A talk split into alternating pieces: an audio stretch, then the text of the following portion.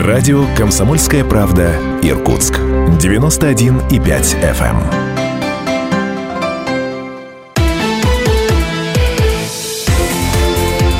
Картина недели.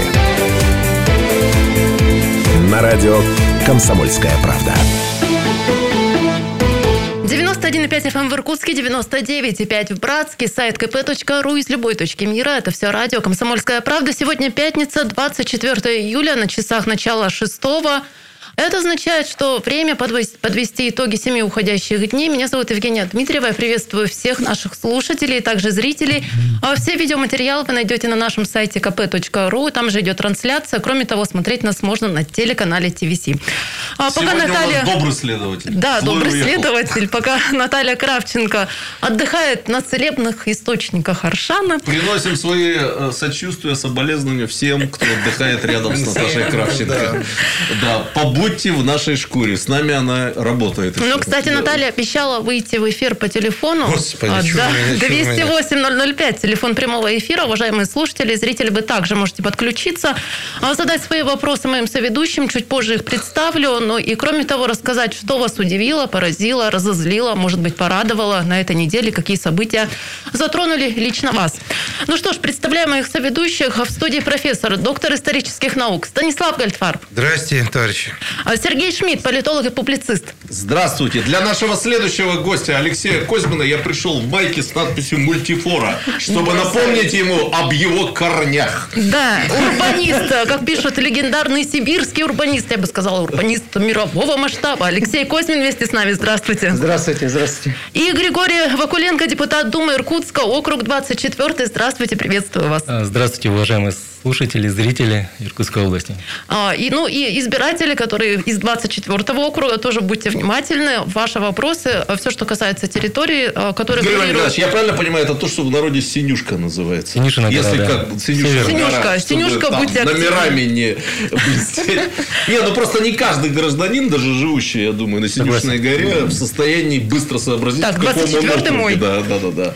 Так что Синюшка, будьте на связи. Я, кстати, не отвечу, если меня сейчас спросите, из какого округа, не отвечу, врать не буду. Да ты абсолютно политичная фигура. И, и несознательная. А политичный политолог. Всем известно, всем известно, что Шмидт никогда на выборы не ходит.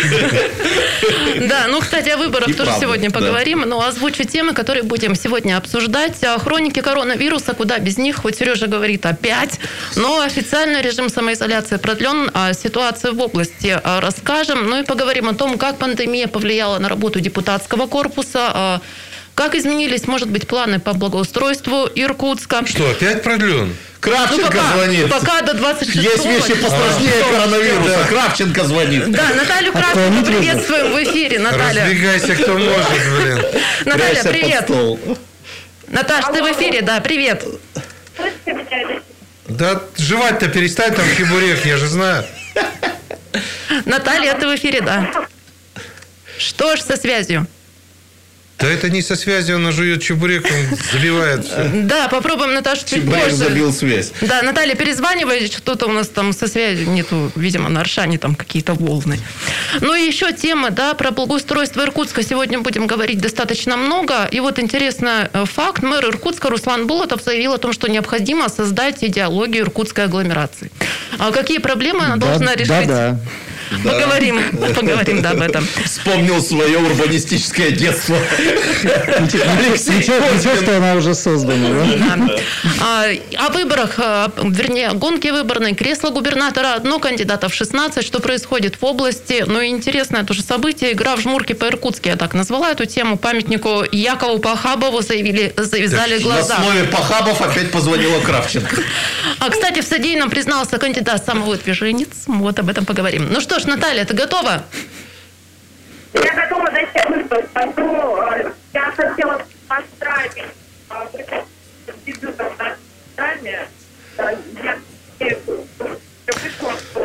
Ой, не слышно, не слышно. Я предлагаю Наташе сделать так, надиктовать сообщение в WhatsApp, и я его включу здесь я на помню, связи. Сократ, извините,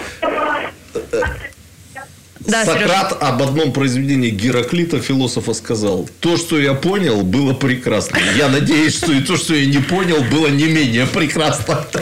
Ну, еще некоторые Это темы, да, случай. успеваю озвучить. А, ну, Такой факт любопытный, на, морковку, да, Сережа? Немецкий коллекционер подарил Ангарскому музею 400 часов. А в чем ценность экспонатов? И я хотела моих соведущих порасспрашивать, а что бы вы готовы пожертвовать в дар какому-то музею или другому учреждению? Я, кстати говоря, подарил музею декабристов каминные часы, охрененные, Да. 19 века. Но мне спасибо никто не сказал. Да. Я думал, профессор скажет было. восковую. Некому копию было себя. говорить, Станислав Иосифович. Нет. Все декабристы умерли, к Как- сожалению. когда я дарил, было кому, а потом как-то вот... Некоторые еще застали старика Гольдфарба. Даже контрамарки не дали. Ну что ж, начинаем с коронавируса, собственно. Что известно на сегодня? 164 жителя Иркутской области. Вот у них подтвержден ди- диагноз. Вроде как чуть на спад да, пошло. Э, Цифры были выше раньше. Но, тем не менее, 5 человек скончались от этого заболевания. Это Сложная называется еще плато, когда вот чуть ниже, но примерно один и тот же уровень. Рост не идет. Рост, Рост нет, не да? идет. Вот оно, плато-то. Леш, ты как Да у них там в? Италии вообще. А, ну ладно, Чума. всё, н- не будем э, бередить воспоминания. А, ну и предлагаю, знаете, вот обменяться какими-то ощущениями. Подустали уже от хроник? Нарнии. Я не знаю, вот как, вы устали, нет? Ну вот, э, общаясь с избирателями, э, жителями нашей Синюшки, э, четко уже понятно, что люди устали от слова самоизоляция. Мало ее кто соблюдает, кто говорит. И, и мы сами, честно сказать, да, руку на Я от масок не, не- не всегда соблюдаем ее, не всегда, не везде маски одеваем, где нужно. Ну и, видимо, от этого идет результат. Ну и на самом деле не совсем понятно, даже сами врачи, специалисты говорят, что это зараза новая, неизученная. И э, как лучше, как хуже, самоизоляция без нее, с масками, без масок, ну, не совсем понятно. Устали, да, устали. Население устало. от. Вот у тебя, Ну, кстати, я маска. повторю тезис, который мне очень нравится, и припавший к корням Алексей Кузьмин, наверное, о нем не знает, ему будет это интересно. Нравится всем гуманитариям эта история на тему несовпадения логического и фактического. Когда заболевших было 10 человек, э, часть населения, ну не то, что пребывала в панике, но явно была встревожена и пыталась, очень многие, я знаю, особенно люди старшего возраста, пытались э, действительно соблюдать эти нормы самоизоляции. Когда заболевших стало 10 тысяч человек, э, население перестало бояться, перестало что-либо соблюдать, привыкло. Как я понимаю, говорят, способность к адаптации и привычка – это чуть ли не главный инструмент, который помог выжить человеку и э, там на верхушке пищевой цепочки утвердиться, да? Вот это вот то самое оно, что мы наблюдаем. Ну, мы опять же Слушайте, привыкли ну, о том, что Я, я просто хочу сказать, что давайте будем называть вещи своими именами. Да? Че друг, друг другу зачем врать-то? Какая самоизоляция? Вы на улицу выйдете? Так я про это и говорю. Ну, просто вы, вы не знаете, что такое карантин. Вот когда сидишь два месяца дома и никуда не выходишь, и никого нет на улицах. И, и это, им- Вокруг Италия. это имеет смысл. Ну, просто вот это имеет смысл.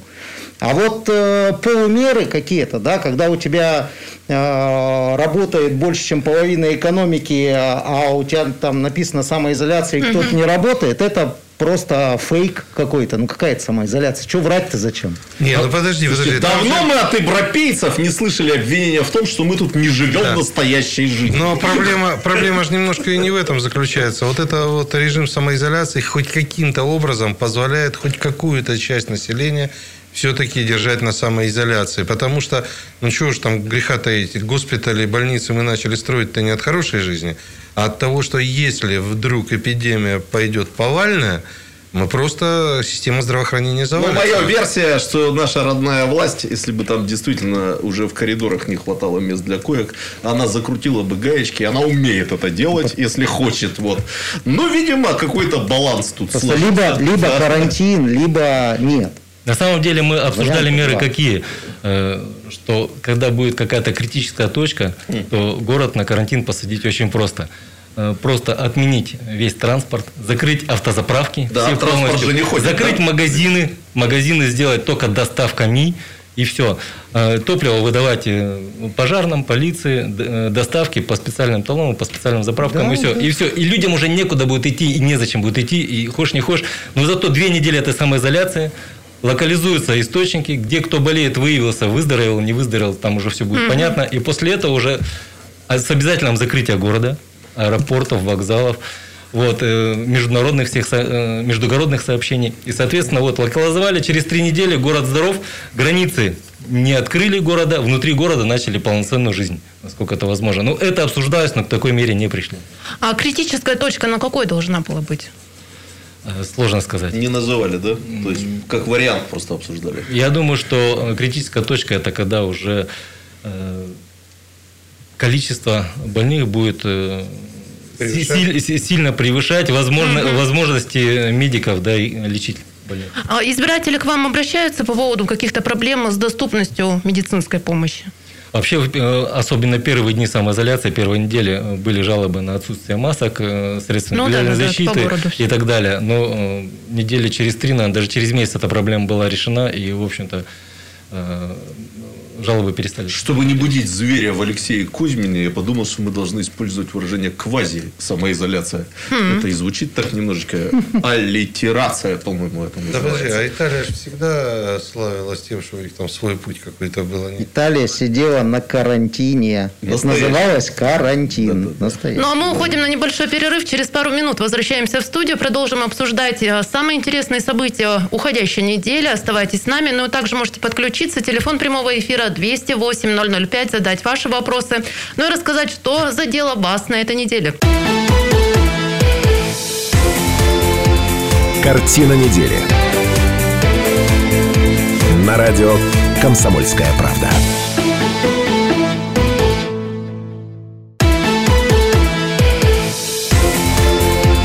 Картина недели.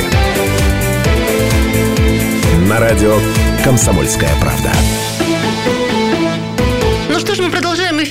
В студии Станислав Гольдфарб, доктор исторических наук, профессор. Станислав Ильич, здравствуйте. Добрый вечер. Сергей Шмидт, политолог и публицист. Приветствую. Здравствуйте, добрый Алексей вечер. Козьмин, урбанист, эксперт по региональному, городскому, стратегическому развитию. Алексей, здравствуйте. Добрый вечер. И Григорий Вакуленко, депутат Думы Иркутска. Здравствуйте. Добрый вечер. И получилось сообщение от Натальи Кравченко в WhatsApp. К черту, типа. Григорий Николаевич с дебютом. Козьмину от меня тысячу поцелуев. Это вот про это было все? Спасибо. Да, ну что ж, Это так тысяча поцелуев, это вот это вот было ясно. звучала так, связь такая, ничего не сделаешь. А, Ну, напоминаю, Дальний телефон. Восток же теперь, Аршан, теперь не дозвонишься, да. А, Телефон прямого эфира 208-005. Можете также подключиться, ваши вопросы задать. Ну, а я предлагаю в этой части программы поговорить а, с Григорием Николаевичем о том, как скорректировала пандемия, вот эта самая изоляция, работу депутатского корпуса и что с планами по работам, по благоустройству, в том числе Синюшки.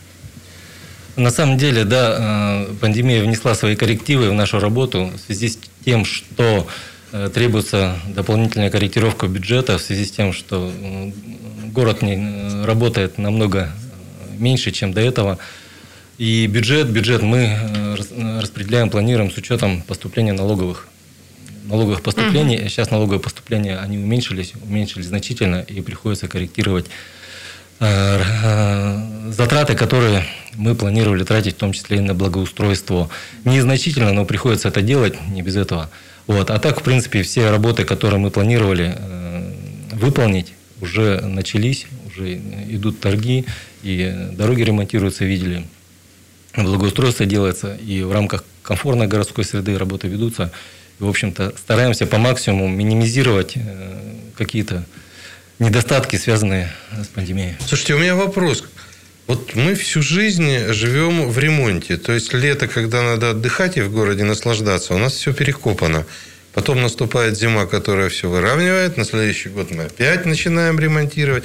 Вот когда-нибудь кончится, есть какой-нибудь просвет, чтобы можно было по городу спокойно ходить? Или это наше все?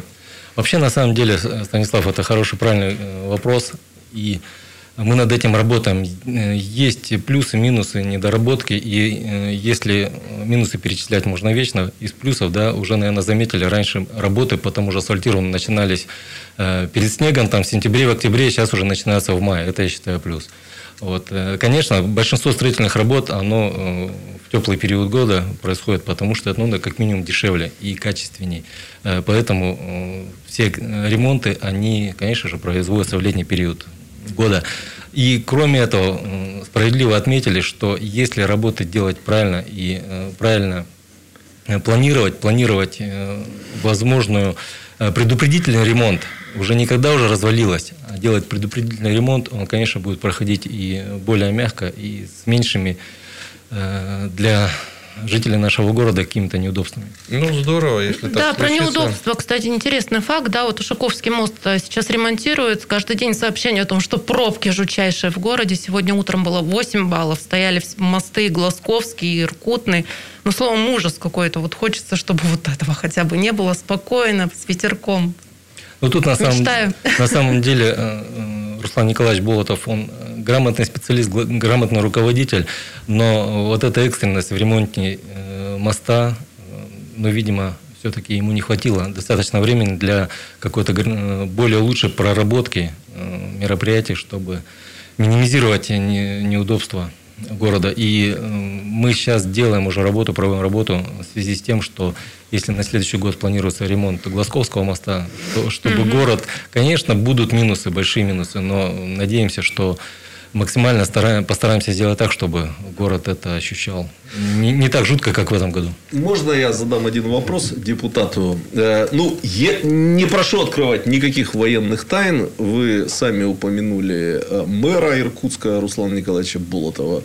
Все-таки вот сейчас, если зафиксировать на состояние на июль 2020 года, мы можем сказать о том, что у городской думы и мэра, и мэрии, да, как вы там говорите, есть высокая степень взаимопонимания и э, конфликты между мэрией и Думой, к которым мы уже начали привыкать в конце прошлого года, они сейчас, по крайней мере, сейчас отсутствуют. Или трещинки уже побежали какие-то. Откровенно говоря, э, я в политике э, меньше года, 10 месяцев. Ну, так вы самую жаркую Думу успели посмотреть. Да. И э, скажу честно, мне достались э, от предыдущего созыва депутата Анатолия Аблова вопросы от избирателей, от жителей. Он прямо их вел э, реестр, э, как положено. Такие вопросы, которые на самом деле стыдно было бы, чтобы они не решились, и это неправильно было. И э, я почувствовал то, что с приходом именно мэра и новой администрации прямо вот э, трамплин-скачок в решении э, вот этих вопросов, в том числе этих вопросов, и вот то взаимодействие, которое сегодня есть между э, Думой и администрацией города, это просто небо с землей по сравнению с тем, что было до выборов мэра. Понятно. Я для Алексея Козьмина скажу, наверное, не в курсе, хотя э, слушатели наши уже, наверное, раза два это слышали, но мне приятно это повторить. Когда здесь был Руслан Николаевич Болотов, я совершенно искренне пожелал ему воспользоваться этой уникальной ситуацией, когда существуют нормальные отношения между мэрией и городской думой и нормальные отношения между Большим Серым домом, ну, грубо говоря, правительством области и, опять же, мэрией. Как мы знаем из новейшей истории Иркутской и Иркутской области, такие ситуации долго не длятся. Да, то есть, это скорее исключение, а не правило.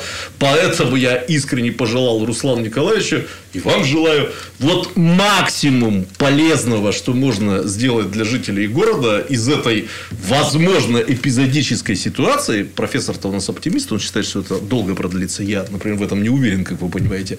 Э, Вытащить. А я, Пусть как, всем будет хорошо хотя бы а я сейчас. как оптимист сразу вспомнил дорожно-строительное. Я помню все твои трещинки. А, Вообще, на самом деле, э, вы правильно сказали, очень важно, чтобы была синергия между Думой и администрацией. Э. Это, это очень важно. И сейчас в Думе много депутатов, которые уже и третий, четвертый созыв работают. Э, И они принесли нам ту информацию, что все-таки в состоянии мира, даже плохого, добиваться всегда для города плюсов легче, чем в состоянии вот той, скажем, м- междоусобицы, которая была до этого. Тихая Ура. была, холодная война была такая.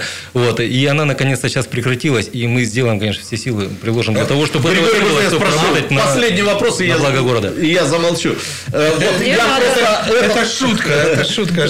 Подобные вопросы я задавал депутатам законодательного собрания в этой студии, которые, вот для которых это первый созыв. И они там попали в такое горячее законодательное законодательное собрание прямо с первой же сессии. Вот вы как бы молодой депутат, получается, да? Вот когда вы попали в Думу, вот в том ее состоянии, в котором она пребывала в конце прошлого года, у вас возникали какие-то мысли, боже, где я нахожусь вообще и что я здесь делаю? Я уж так по-простому спрашиваю. Если честно, на самом деле, э, когда лично я как прочувствовал, э, обычная работа, задаются вопросы в письменном виде, ждешь ответа и ждешь план, когда этот вопрос решится. А тебе на какой-то элементарный вопрос пишется ответ, просто отписка, да, о том, что а, вот так, так, так, потому-то, потому-то невозможно.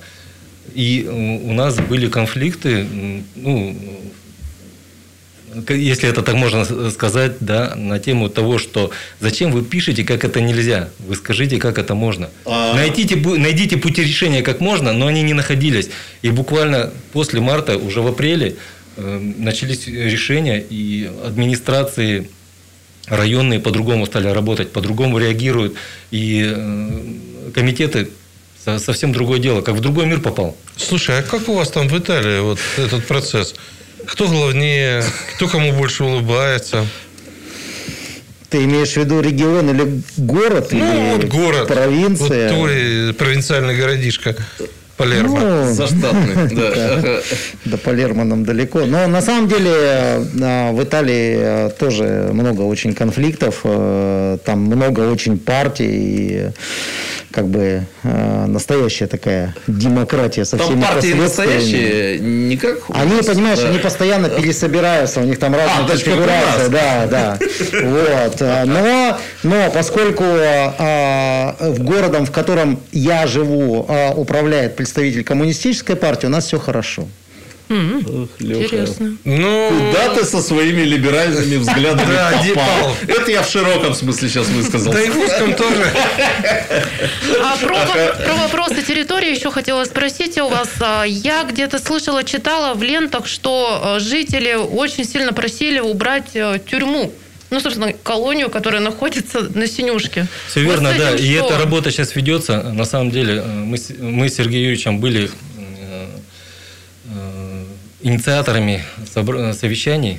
Сергей Юрьевич Тен. Тен, понятно. Да, Ага. и была создана рабочая группа, которая выделила основные направления, что для этого нужно сделать. Уже нашли участок для переноса земли. Сейчас готовится э, совместное соглашение от э, председателя Думы и мэра города э, в адрес губернатора с просьбой перенести. Губернатору Это надо- о месте заключения, Надо значит, будет да? получить, да, ИК-6 на Синюшиной горе, колония.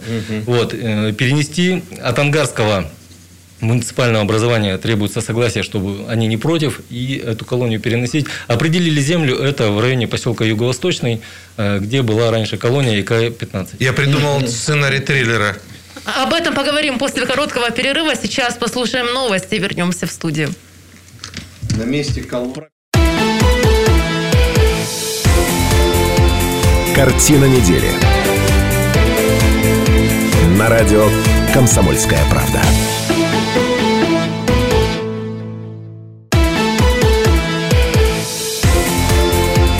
Картина недели. На радио «Комсомольская правда». А полуостров 91,5 FM в Иркутске, 99,5 в Братске, сайт kp.ru из любой точки мира. Это все радио «Комсомольская правда» и программа «Картина недели». Еще раз приветствую всех наших слушателей, зрителей и еще раз представляю наших соведущих, кто подзабыл, пока слушал новости. А в студии Станислав Гольфарб, доктор исторических наук, профессор. Здравствуйте. Добрый вечер. Сергей Шмидт, политолог и публицист. Здравствуйте. Алексей Козьмин, урбанист. Здравствуйте. Добрый вечер. А, Григорий Вакуленко, депутат Думы Иркутска, 24 округ, Синюшка. Здравствуйте. Добрый вечер. Ушли мы на перерыв. Кстати, от Про- лица всех блогеров и политологов Так. я хотел бы поблагодарить товарища урбаниста. До появления урбанистов э, ругательные слова были блогер и политолог. Но после урбанистов теперь ругаются урбанистами все. Это нам очень всем приятно. Профессор обещал нам рассказать э, Я, я сценарий присоединился, триллера. да. Что раз... Сценарий триллера вы же сочинили. А, Обещали не, ну я пред- предположил, ну это так в духе Кинга, если снесут колонию, на месте этой колонии поставят, там же э, ровная площадка, поставят коттеджный поселок, и потом по ночам жителям будут сниться в каждом доме будет свой сон. Нет, вообще на самом деле э, на эту территорию еще нет планов, нет планов, но мы сейчас ведем работу по э, как раз со- со- э, с главным архитектором города создаем техническое задание на проведение конкурса, определение концепции по развитию данной территории. Есть несколько вариантов разных предложений. Есть и жилые застройки, социальные объекты. И есть предложение там создать э, бизнес, э, бизнес-центр да, с экспоцентром, э, с очень хорошим, достойным для Иркутской области, города и Иркутска, соответственно, аква, аквапарком, хорошей гостиницы, может быть, там автостанция или еще что-то. То есть ма- масса вариантов, но это, конечно, покажет конкурс. Очень мечтаем уже успеть в этом году этот конкурс провести, ну или хотя бы зимой. И там уже на, на этот конкурс тоже э, есть Там- же- там желание... сначала транспортные вопросы надо решить, прежде чем В том числе транспортные ра- вопросы. А транспортные вопросы у нас, в принципе, это решение есть. Депутаты шестого созыва, они сделали очень хорошую работу в том, что заказали э, решение вопроса, как решить транспортную проблему да, в городе Иркутске э, Санкт-Петербургскому э, дорожному институту. Вот. И э, концепция-то есть. Как это сделать? И сейчас мы уже ищем пути решения, как это внедрить. Я читал деле. эту концепцию, поверьте мне, она особо ничего не решает. Но есть расчеты, расчеты специалистов, и как, например, есть э, четкие данные, что строительство западного обхода, оно на 50% снизит транспортное напряжение э, на Джамбула, э, процентов на 40 в центре города и даже на 30% на Маратовском кольце. У нас И- транспортной модели нормальной до сих пор нет. Закажите политеху нашему транспортную модель. У нас есть технический университет. Там сидят одни из лучших транспортников страны. Их в Питер э, в том числе приглашают работать. Мы, Михайлов мы с ними регулярно Юрьевич. встречались, и Да. э, их работу мы как раз накладываем на ту концепцию, которую сделал Санкт-Петербург. И там очень Ну, хорошее людей грамотное в Италии решение. на карантине. Очень грамотное решение. Сидели, время, да, конечно, дофига. Я просто хотел сказать Григорию, ну так, чтобы депутат знал своих героев, да. Э, В этой передаче и лично я, и коллеги меня всегда поддерживали, мы были против вот этих планов строительства туберкулезной клиники на Синюшке. И мой, по крайней мере, аргумент был следующий. Если в районе уже есть, э, извините, зона, и есть промзона, то давайте хотя бы там не будет туберкулезной э, Согласен, больницы. но она там, Да. к сожалению, уже есть. И вот Синюшина Да. гора. Нет, я имею в виду Это такой у- относительно, у- да. уникальный район в городе, где есть инфекционная больница, есть э, колония, исправительное учреждение, э, есть э, туберкулезная больница, есть жиркомбинат, э, есть э, крупная достаточно железнодорожная станция, нет нормальной транспортной развязки, транспортной э, дороги. И жителям Синюшиной горы, по-хорошему, как э, вот в месте, где они живут, им сходить некуда. То есть социальных объектов, помню- в принципе, нету. Нет музыкальных э, каких-то школ, нет э, э, кинотеатров, театров, ничего. Я Только вот помню- пришел, переночевал, поел ушел. Да, феерический звонок нашего слушателя, видимо, с Синюшиной горы, который, вы помните, сказал, слушайте, ну если так все нормально с новой больницей, так вы постройте рядом э, с областной администрацией, там же есть как бы место, вот где чаеприсушенная фабрика была, и покажите всем, как это Но вообще, на самом деле, хорошо. хорошая новость была о том, что перенести э, туберкулезную больницу э, с Рощи Парфеновку. Сейчас ведется работа по... Да, я как э, раз по- хотел спросить, чем привя- закончилось-то всё. Э, Ведется, выделены деньги по э, работе по привязке вот этого проекта туберкулезной больницы в Парфеновку. Но есть еще один фокус, что э, ГУФСИН выделили средства на плановые да, строительство туберкулезной больницы ВК-6.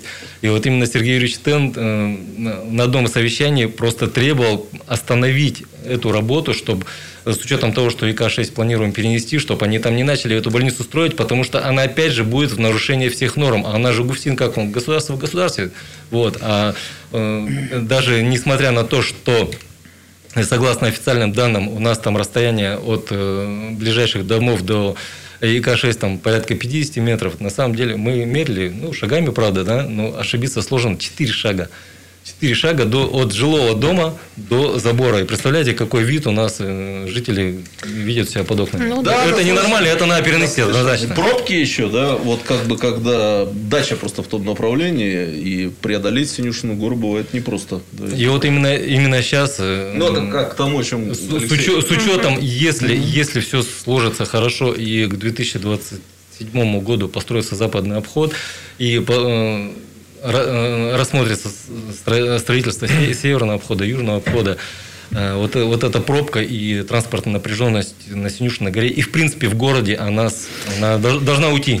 Строительство дорожно-транспортной сети а, не решает полностью транспортные проблемы города. Что делать, самое, расскажи. главное, Да, что делать? самое главное для того, чтобы снизить трафик, это развитие общественного транспорта. И это гораздо дешевле, чем строительство дорог, развязок и так далее. Так у нас у населения Муниципальный уже утвердилось, что нормальные я буду ездить трамвае. Да. Секундочку, смотря какой трамвай. Мгм. А если у тебя трамвай красивый, удобный, теплый, с Wi-Fi. Шмидту некуда ездить на А трамвае. если у тебя автобусы хорошие, ходят по расписанию, а не как попало. Ходят в том числе ночью. Ну, слушайте, ну, там некоторые ругают Собянина и так далее. Понятно, у Москвы другие деньги. Но поверьте, мы считали а, для Томска, например, выгоднее, для Красноярска считали, выгоднее гораздо общественный транспорт развивать. Да Сначала, за. сначала, смотри, сначала. Потому что сначала ты развиваешь общественный транспорт, делаешь платную парковку в, в центре города, делаешь невыгодным поездки на э, машине, люди пересаживаются на общественный транспорт, потому что он уже удобный, уже. А потом ты смотришь трафик, который остался, и понимаешь, нужны тебе уже эти развязки, дорожные сети, расширение дорог. Или они уже не нужны, или ситуация нормализовалась. Алексей, все, правильно Наоборот, говорите. там И э, этот э, метод, да, он рассматривается, и наш коллега, вот, депутат Классов, постоянно об этом говорит.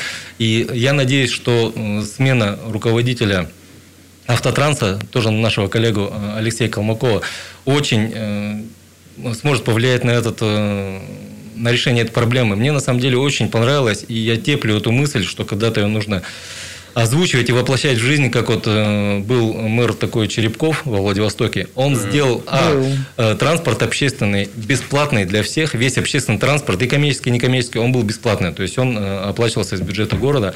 Нашел средства, как это сделать. Это Я вот это плюс. не знал. Я знал, что он со странностями, но И вот люди, это люди да. пересели на этот транспорт. Ну, понятно. И и кроме этого, как вы говорили, он э, работал в направлении, чтобы он был комфортным, он был новым, э, а не вот эти вот э, замученные автобусы, которые там на трех колесах едут, непонятно Я как. сам большой любитель Италии. и Я, когда есть возможность, бывал По-моему, там. слушая Алексея, я в глазах ваших прочитал воспоминания о Герберте Уэллсе и его книжке «Кремлевский мечтатель». Так вот, я хочу сказать, что там реально, вот то, что он говорит, э, очень мало, вот особенно в маленьких городках, очень мало вообще своего транспорта, но автобусы и общественный и иной транспорт Как ходят игрушечки. исключительно по расписанию. Вот По ним часы можно сверять. Да так и нужно делать, и транспорт так и должен работать, он должен работать как часы. Вот просто по секундам приходить на остановки и уходить, и идти с, с определенным интервалом. И э, сейчас есть программа у нас в городе, по которой можно отследить, где какой муниципальный транспорт идет, да, чтобы к этому времени прийти на остановку, на него, Ну и- чтобы не ждать, не мерзнуть. Если, и- если и- Руслан Николаевич вместе с вами решит эту проблему с транспортом, который в Иркутске уже сколько лет, я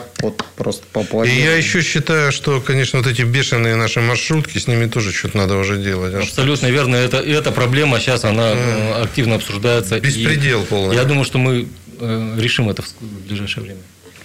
А, ну что ж, в этой части программы у нас остается не так много времени. А, Я хотела еще у вас расспросить. У вас время остается какое-то на увлечение? Я знаю, что вы рыбачить любите, что вы увлекаетесь э, лыжами и еще и мотоциклами к тому же. Сейчас на это есть время? Мы знаем, что спикер городской думы признался, не поймал ни одной рыбы в жизни. Не, вообще на самом деле для этого, для этих хобби сейчас время, конечно, не, не так много остается, но выбраться на выходные э, на лыжах покататься, это всегда можно выбрать, так же как на, на мотоцикле или на, на рыбалку. А на рыбалку можно съездить на утряночку Ой, до, до до работы. Рыбак рыбака видит издалека. Да. До работы? Ну, это то есть выпить уже нельзя. В утреннее время, да. Утреннее. Хотя весь день свободен, как известно. Ну что ж, уважаемые слушатели и зрители, сейчас мы уходим на большую перемену. Возвращаемся в студию э, в 6 часов вечера. Телефон прямого эфира 208-005. Подключайтесь, но поговорим в следующей части о выборной гонке в Иркутской области. А, Григория Вакуленко благодарю с дебютом. От Натальи привет передала. И ждем в нашей студии. Удачи! Спасибо, до свидания. Оставайтесь с нами. Смотреть нас можно также на сайте kp.ru и на телеканале TVC. Тоже идет прямая видеотрансляция. Подключайтесь. Возвращаемся в студию через 15 минут. За это время Картина недели. На радио «Комсомольская правда».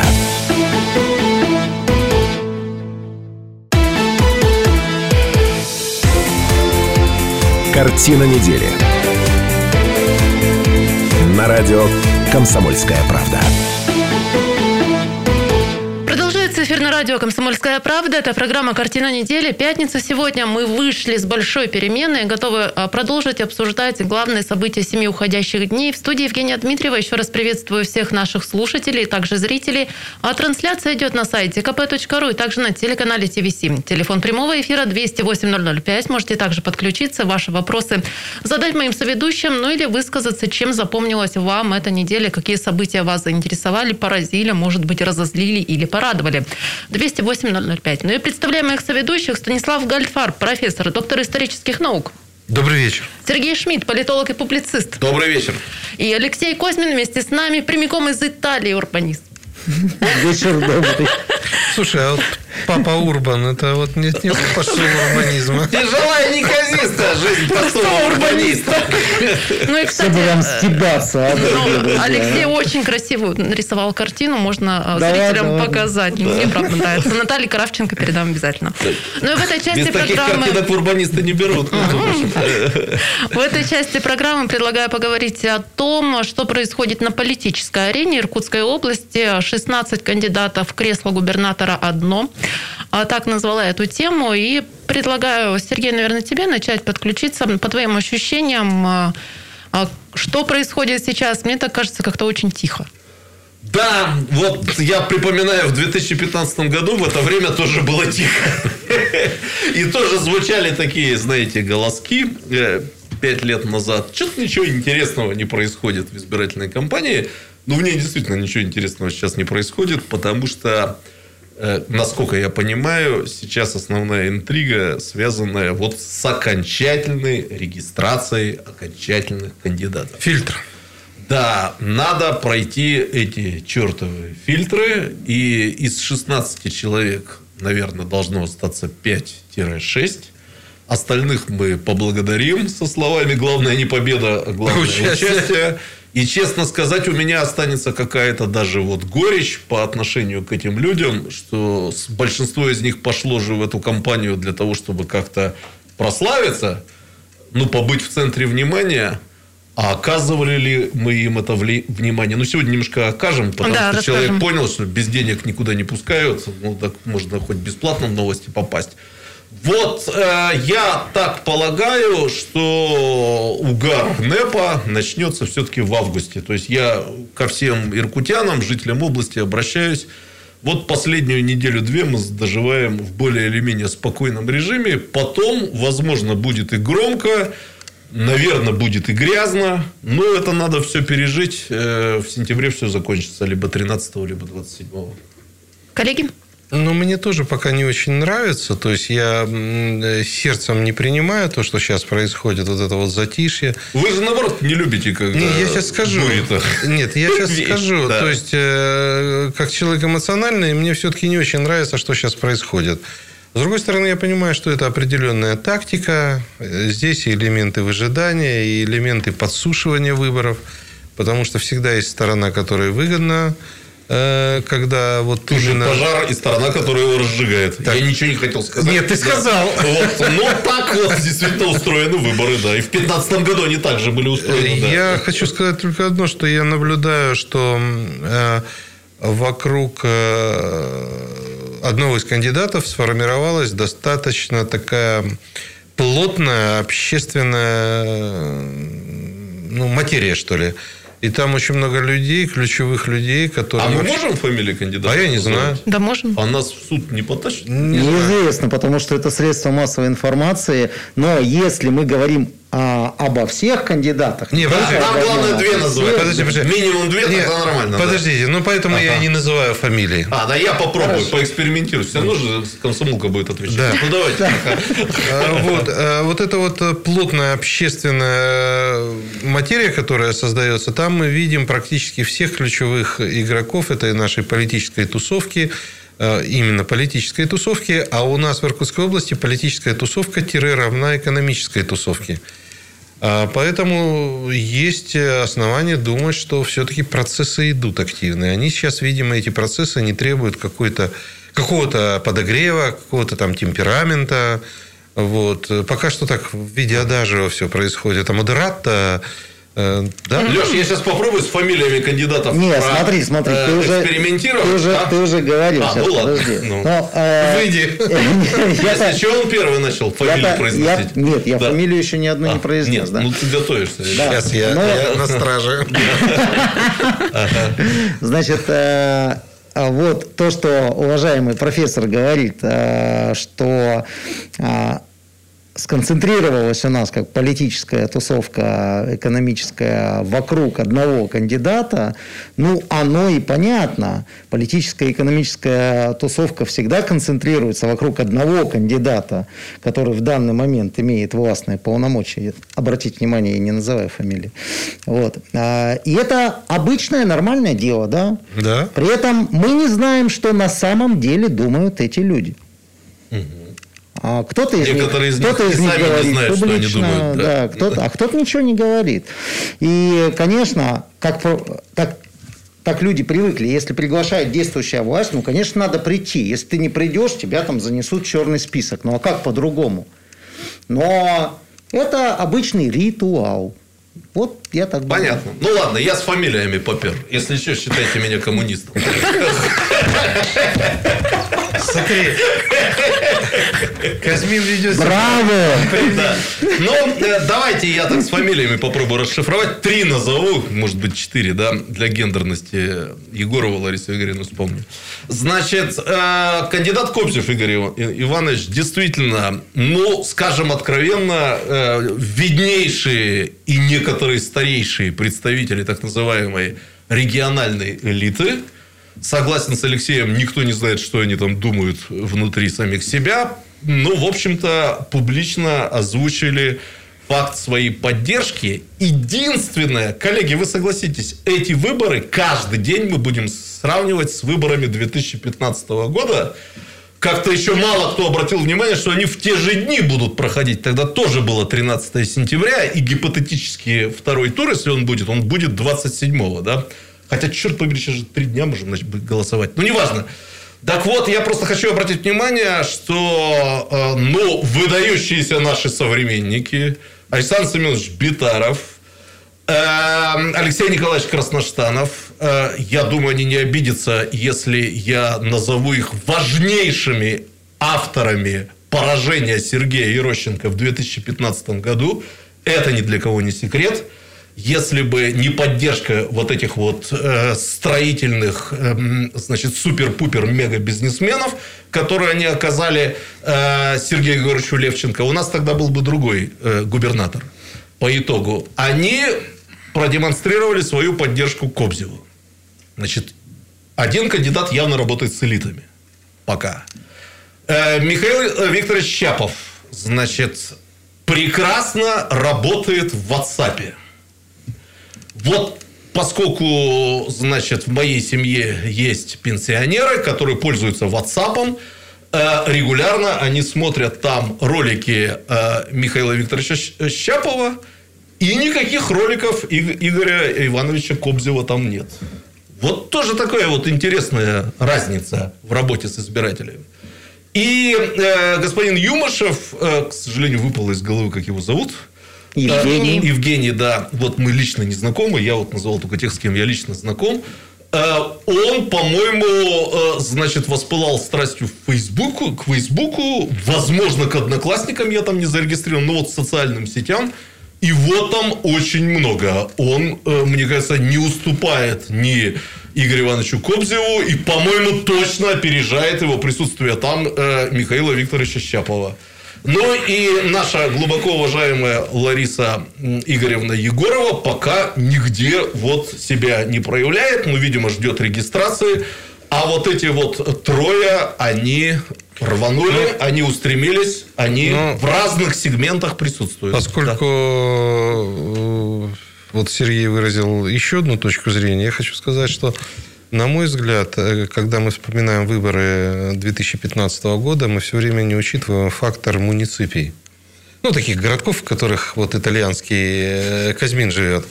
Произрастают урбанисты. Да, урбанисты.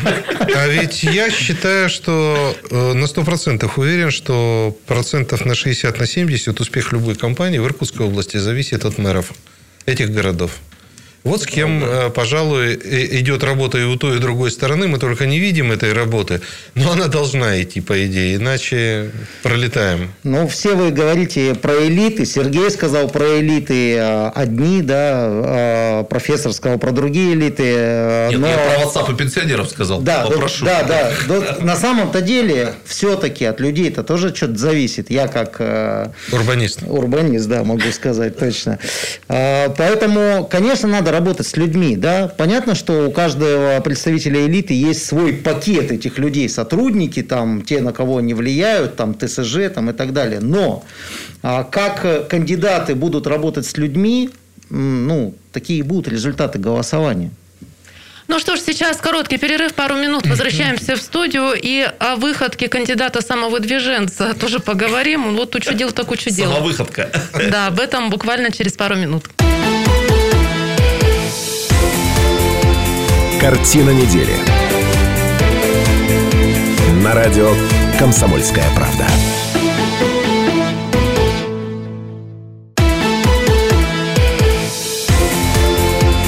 Картина недели. На радио «Комсомольская правда». Радио «Комсомольская правда». Еще раз приветствую всех наших слушателей, моих соведущих. Во время перерыва у нас была такая историческая справка. Все потому, что заговорили мы про памятник первопроходцам, который стоит на набережной в Иркутске. Но неспроста изменения во внешнем виде памятника заметили иркутяне дождливого, дождливого утра 23 июля. В общем, кто-то залез на памятник и завязали глаза. Ну, иркутяне тут начали э, комментировать, естественно, в соцсетях. Просто Э, лезли на него. ну вот как, Прямо 6 метров, кандидат 6 метров. лично лез Да, интригу всю мне сломал.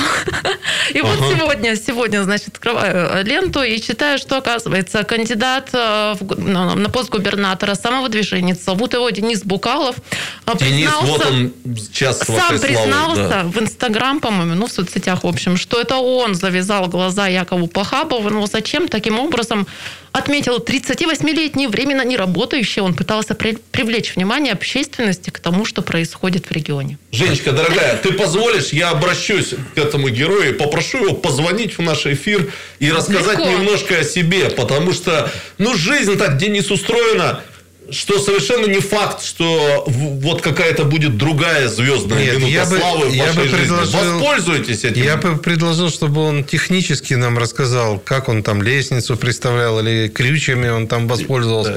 Как он туда забрался? Звоните. Я вот Алексей не знает, но был в моей жизни такой эпизод, когда выборы в Устилимске выиграла Анна Игоревна Щекина. Она отключила все телефоны. Ну, потому что она сама не ожидала. И все начали звонить. И я на конкурентном канале был тогда еще, мне это было можно делать. И я просто обратился вот в камеру. Анна Юрьевна, включите телефон. Вы, это вот просто вот минута вашей звездной славы. Ну, нельзя пропускать такие вещи. Денис, Звоните немедленно, мы с вами пообщаемся. Какой номер-то у нас? 208-005. Дениса 208 ждем в эфире. 005. Кравченко сегодня нет, так что разговор получится хороший. Так, а может, может, он ее, По может, он ее квадрокоптером туда повесил? Ну, вот А интересно что, и у квадрокоптера посмотреть. руки есть, что ли? Повязку на глаза завязать? Слушайте, один мой знакомый, Охрененный когда впервые увидел квадрокоптер, вот у кого как мозги устроены. Ну, кто думает, вот сейчас будут классные снимки делает. А он только говорит, квадрокоптер, это ж можно взять ведро дерьма и на балкон врагу, значит, забросить. Вот. Алексей, это, я понял, что это урбанисты вот так вот с- мыслят. Трактуют итальянские урбанисты. А телефон прямого эфира 208-005. А пока слушатели к нам присоединяются. Валентин Федорович, добрый вечер. Добрый вечер, Здравствуйте, Валентин Федорович. дорогие друзья. Рады слышать вас, да. Спасибо взаимно. Я хочу сказать что-то со звуками. То ли уж такая эйфория э, на наших богатырей нашла то ли техника не отрегулирована путем. Какофония получается. В, в- в общем, большой шум. Это Наташа Как- что-то подкрутила.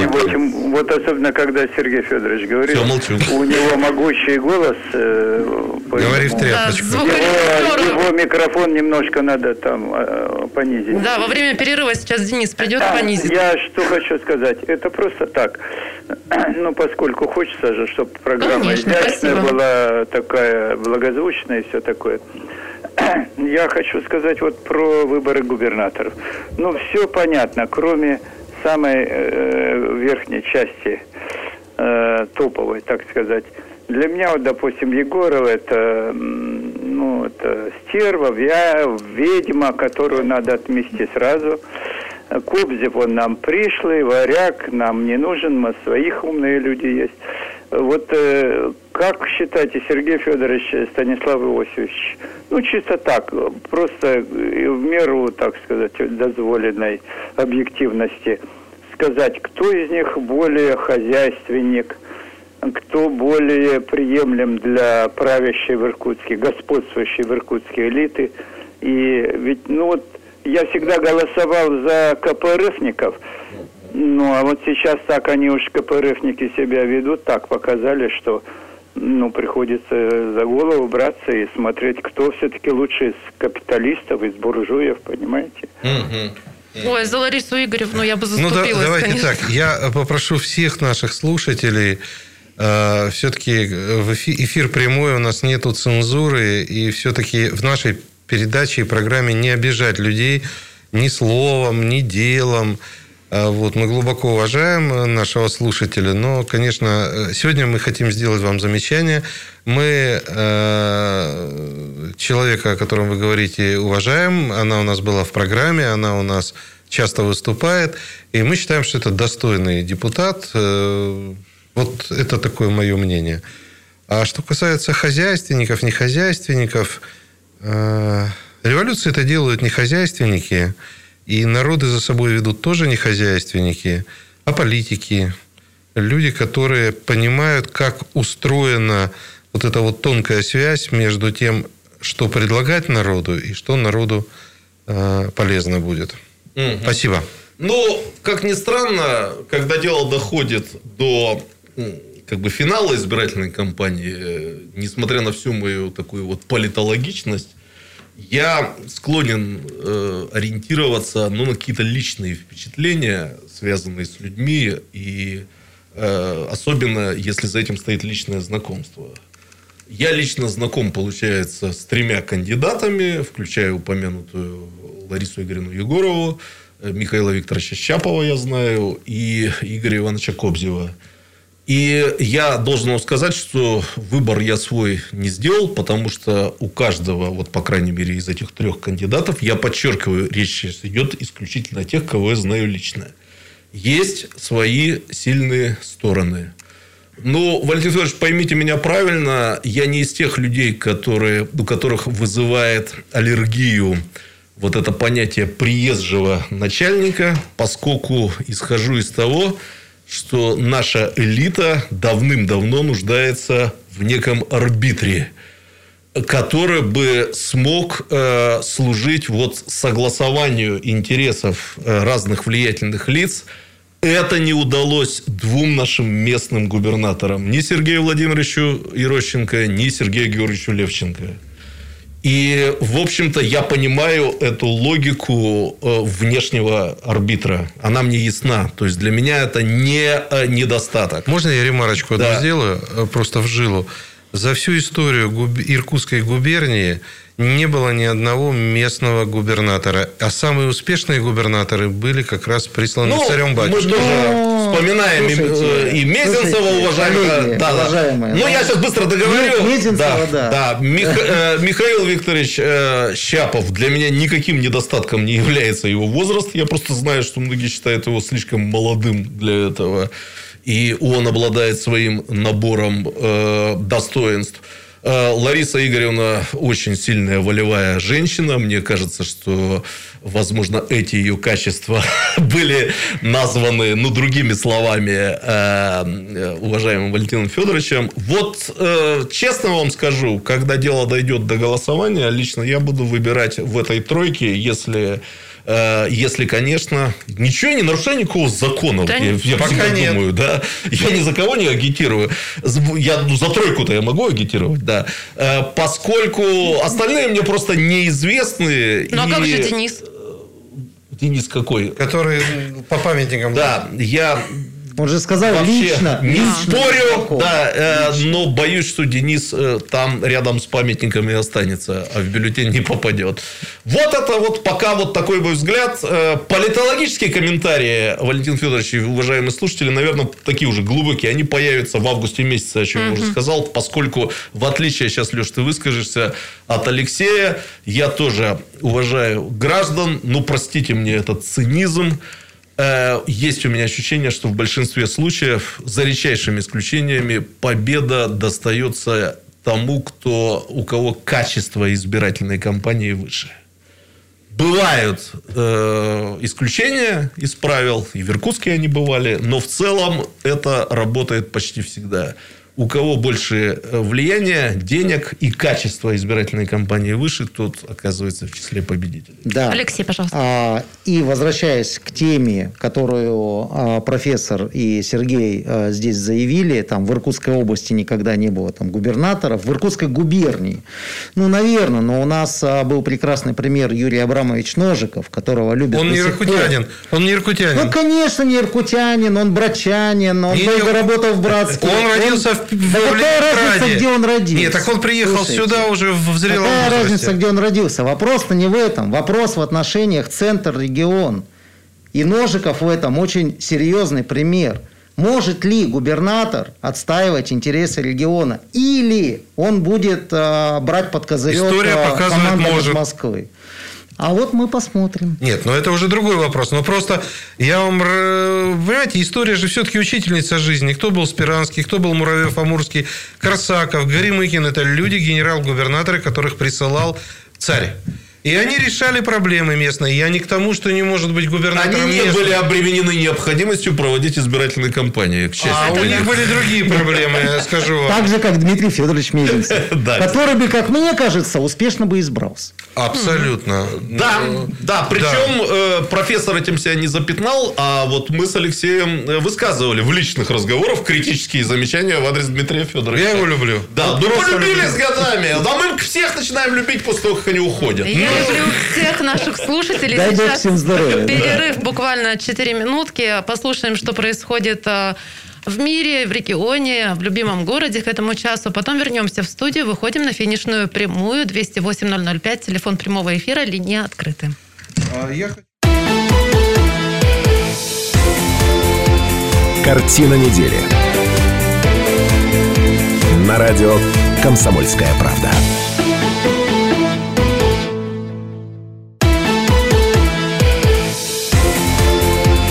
Картина недели. На радио «Комсомольская правда». Студии Евгения Дмитриева, Станислав Гальфарб, Сергей Шмидт, Алексей Козьмин. Всем еще раз здравствуйте. Выходим на финишную прямую э, и предлагаю в этой части программы так условно поделить на два, что ли, блока. А Про выборную гонку еще немного поговорить, э, вот какие-то точки да, нащупать, и потом подробнее остановиться на теме агломерации. Э, Скажу, почему ее решили напоследок оставить. А Вы знаете, у меня такой вопрос. Как считаете, вот сегодня иркутскому избирателю с нашим иркутским характером, наверное, уставшему от э, всяких перемен, а какая бы компания кандидатов была бы приятна, какая бы компания была интересна, эффективна и для кандидатов, и э, понятна избирателю? Вот это вопрос. Красиво, Женя. Завернула. Завернул это. А пусть политолог нам ответит, Я, профессиональный. я думаю, Кравченко там сейчас поперхнется чебуреком. Вот, да. Вот говорят все, что политологи только врут, не то что урбанисты. Вот пусть политолог теперь правду скажет. Профессоры не врут. Профессоры вообще никогда не врут. Я не знаю, как ответить на этот вопрос.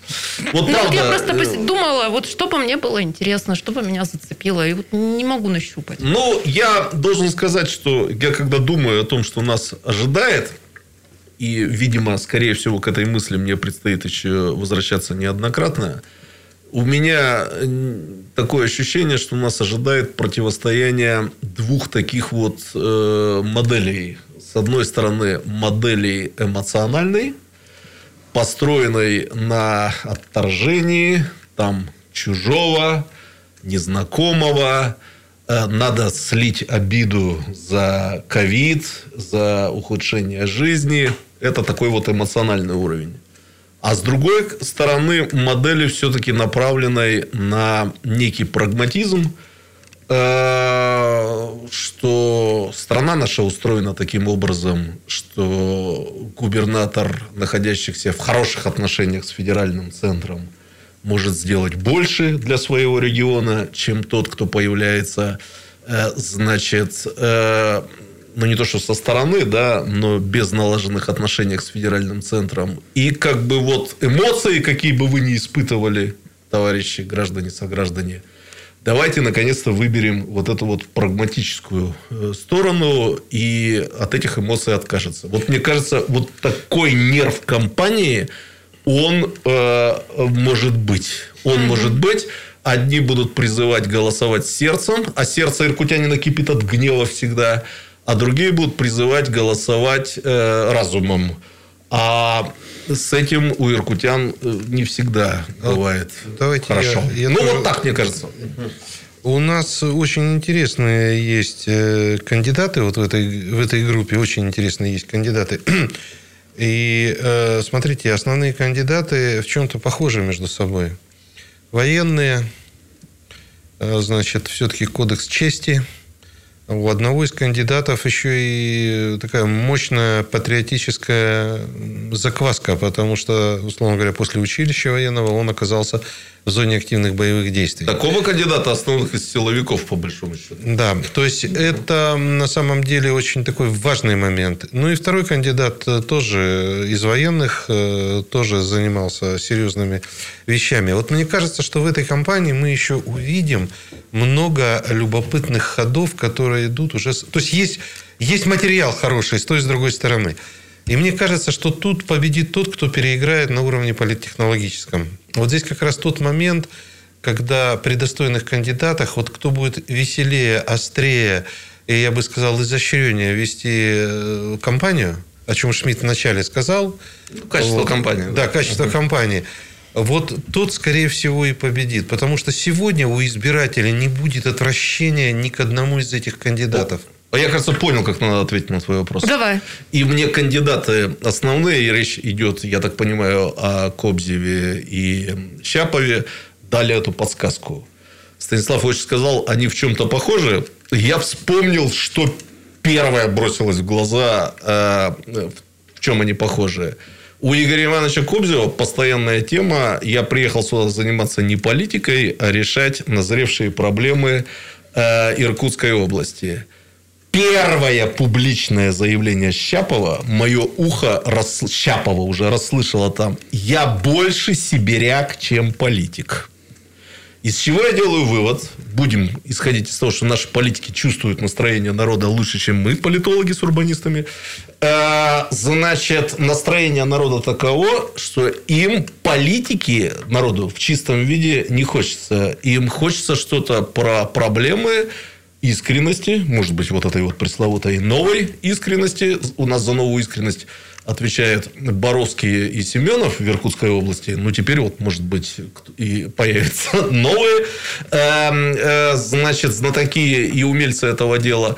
И мне кажется, это не случайно. Вот это вот старание кандидатов абстрагироваться от э, Политики. политики, ну, так не бывает, что они высказались в одном и том же ключе. Значит, этого ждет общество. Но я думаю, что, конечно, они не случайно так высказались, потому что, ну, слушайте, сколько можно уже в Иркутской области выбирать губернаторов, да? Ну, блин, ну, сколько уже можно? Сколько Ну, нужно. посмотри- ну, посмотрите, но вот другие субъекты, да неважно, кого они выбрали, но они э, реализуют какие-то проекты, программы. Вот. Иркутяне смотрят, блин, да, блин, мы ездили в этот Красноярск там 20 лет назад, да что ж там было, а теперь? А мы ездили, э, значит, во Владивосток, что там было, а теперь? Да, а мы да, где? да. А мы в э, центре вот этого организма, да, страны, а что? там, середине в центре, земли. В середине земли. Вот. И поэтому, поэтому мне кажется, что а, избирателей наших ожидает а, ну, какие-то конкретные совершенно вещи. Люди хотят услышать, блин, ну ты что уже делать-то, ты что будешь, расскажи нам. Ну вот да. мы тебя изберем. Да, да. Что ты будешь делать и как ты будешь это Вот делать? я хочу э, сказать одну вещь. Вот мне кажется, что большевики э, выиграли из-за нескольких очень важных э, лозунгов, которые кинули. Тебе земля, тебе э, свобода, э, тебе право выбора. Коммунисты современные в 90-х, э, 80-х годах проиграли все только потому, что они не дали людям поставить домик, нарезать ему три сотки вместо трех соток шесть соток и хотя бы видимость частной собственности, потому что, ну, извините выражение, западло. Работать всю жизнь, и потом какой-то дядя приходит и все это сгребает. И вот э, на сегодняшний момент, мне кажется, будут очень небольшие обещания и очень конкретные, те, которые реально можно будет сделать. А сейчас слушателям уступаем микрофон. Николай с нами. Здравствуйте, вы в эфире. Здравствуйте. Пожалуйста. Здравствуйте. Добрый вечер. Я бы хотел не задать вопрос, а просто озвучить некоторую проблему, э, надвигающуюся какую-то видимо, которая меня и не только вот э, меня э, очень волнует. Я имею в виду какое-то компрадорское отношение к нашей области, к Байкалу, к нашей природе и мнению населения, э, которое выражается вот в недавно принятом положении сплошных рубков вдоль БАМа. Вот. Природу, наш, ну, природу нашего региона просто превращает в какой-то лунный пейзаж.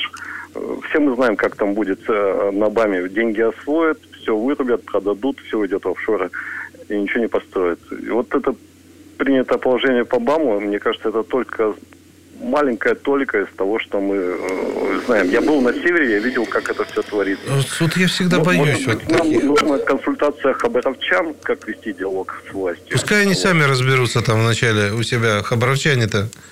Э, Они разберутся, я просто имею в виду, что как вот я озвучил свою проблему. А можно, а можно с вами вступить в разговор? Конечно. А вот скажите, пожалуйста, вообще БАМ нам нужна дорога? А Вы знаете, э, ее столько лет строят. Не-не-не, вы мне Ну, ответьте однозначно. Она работает, э, чего уж там строили. Ну, строили. Сколько бы не строили, но она построенная. Нужна она или нет нам?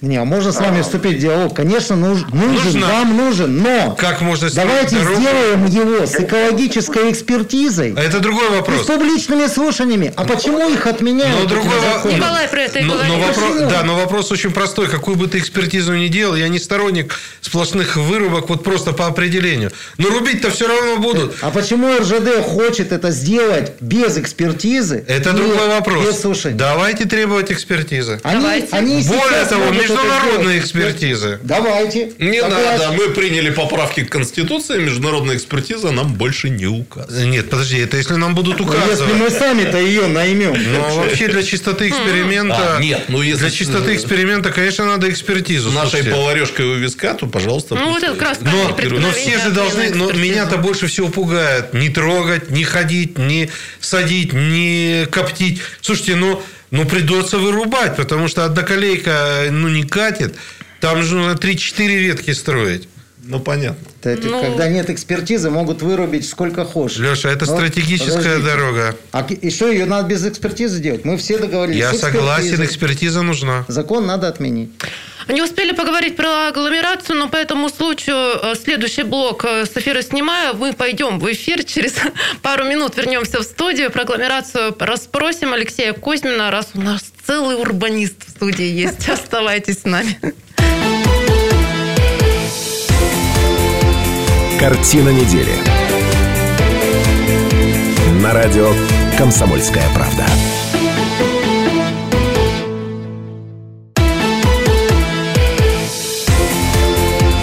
Картина недели. На радио «Комсомольская правда».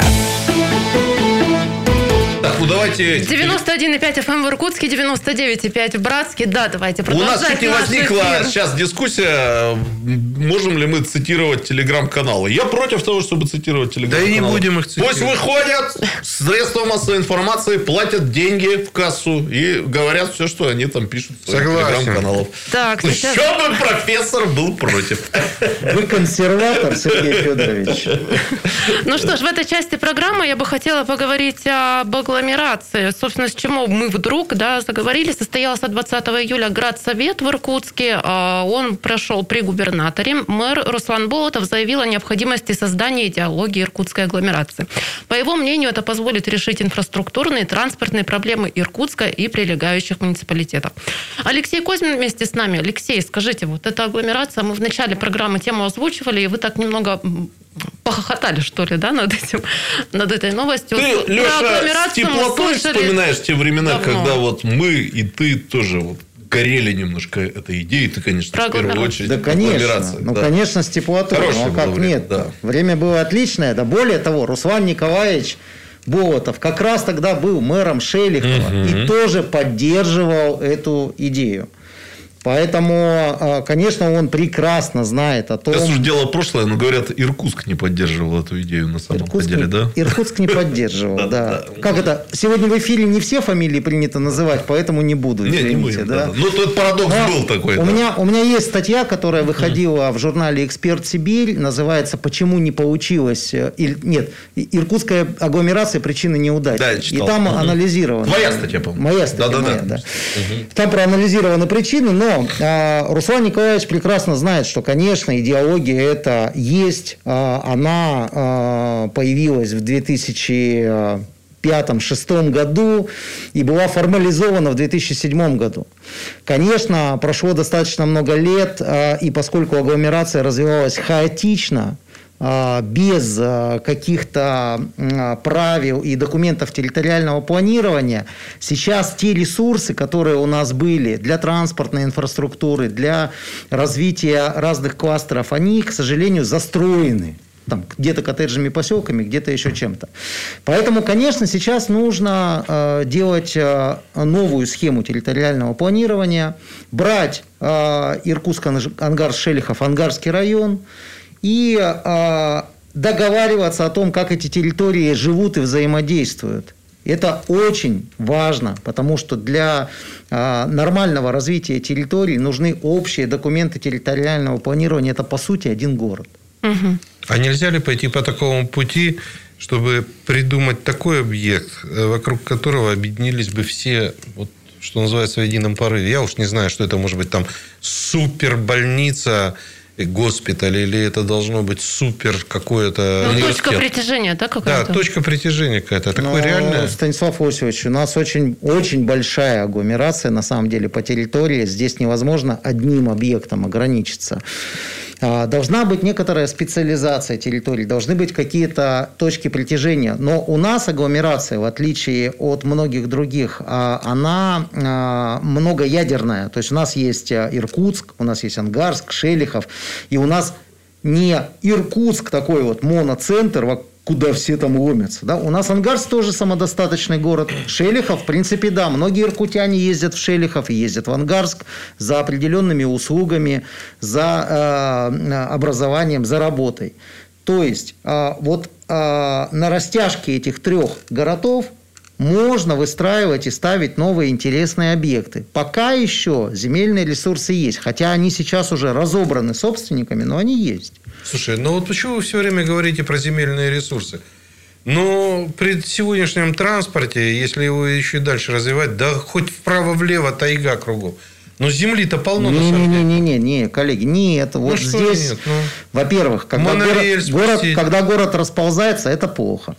Это плохо. Ну, Нью-Йорк, э, Рим, А, большие же города, расползающиеся. Сейчас все-таки вот в связи там, а, с экологичностью, с а, нагрузкой на окружающую среду, с глобальным потеплением и так далее, в мире в целом принята концепция компактного города.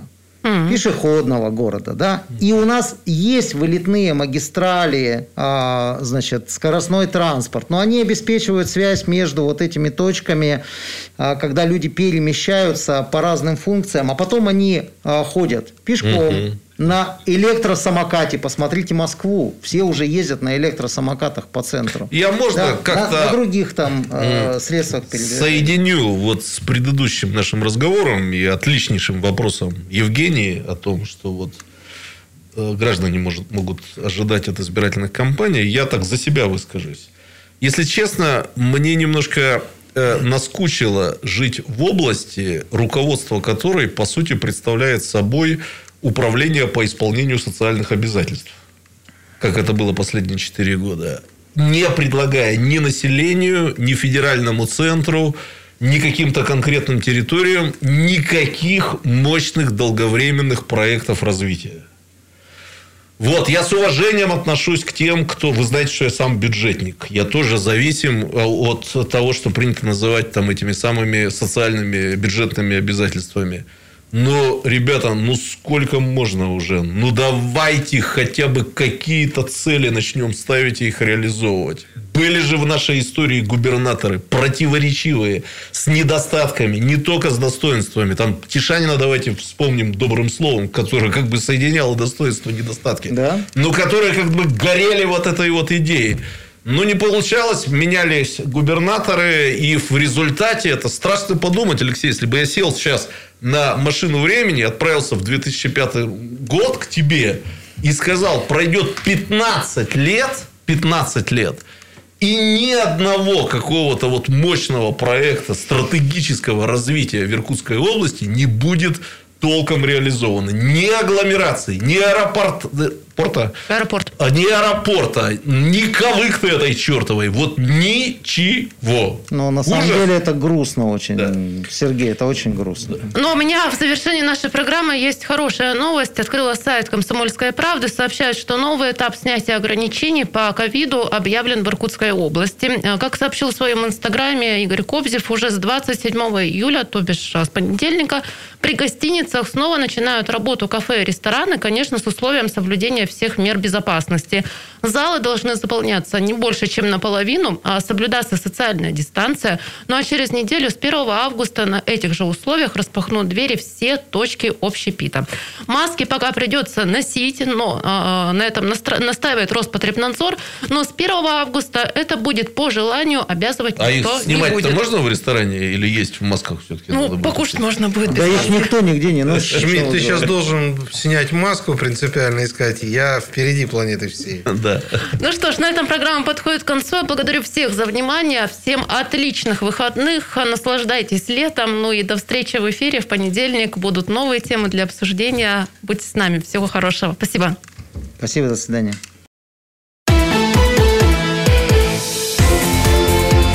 Картина недели. На радио «Комсомольская правда».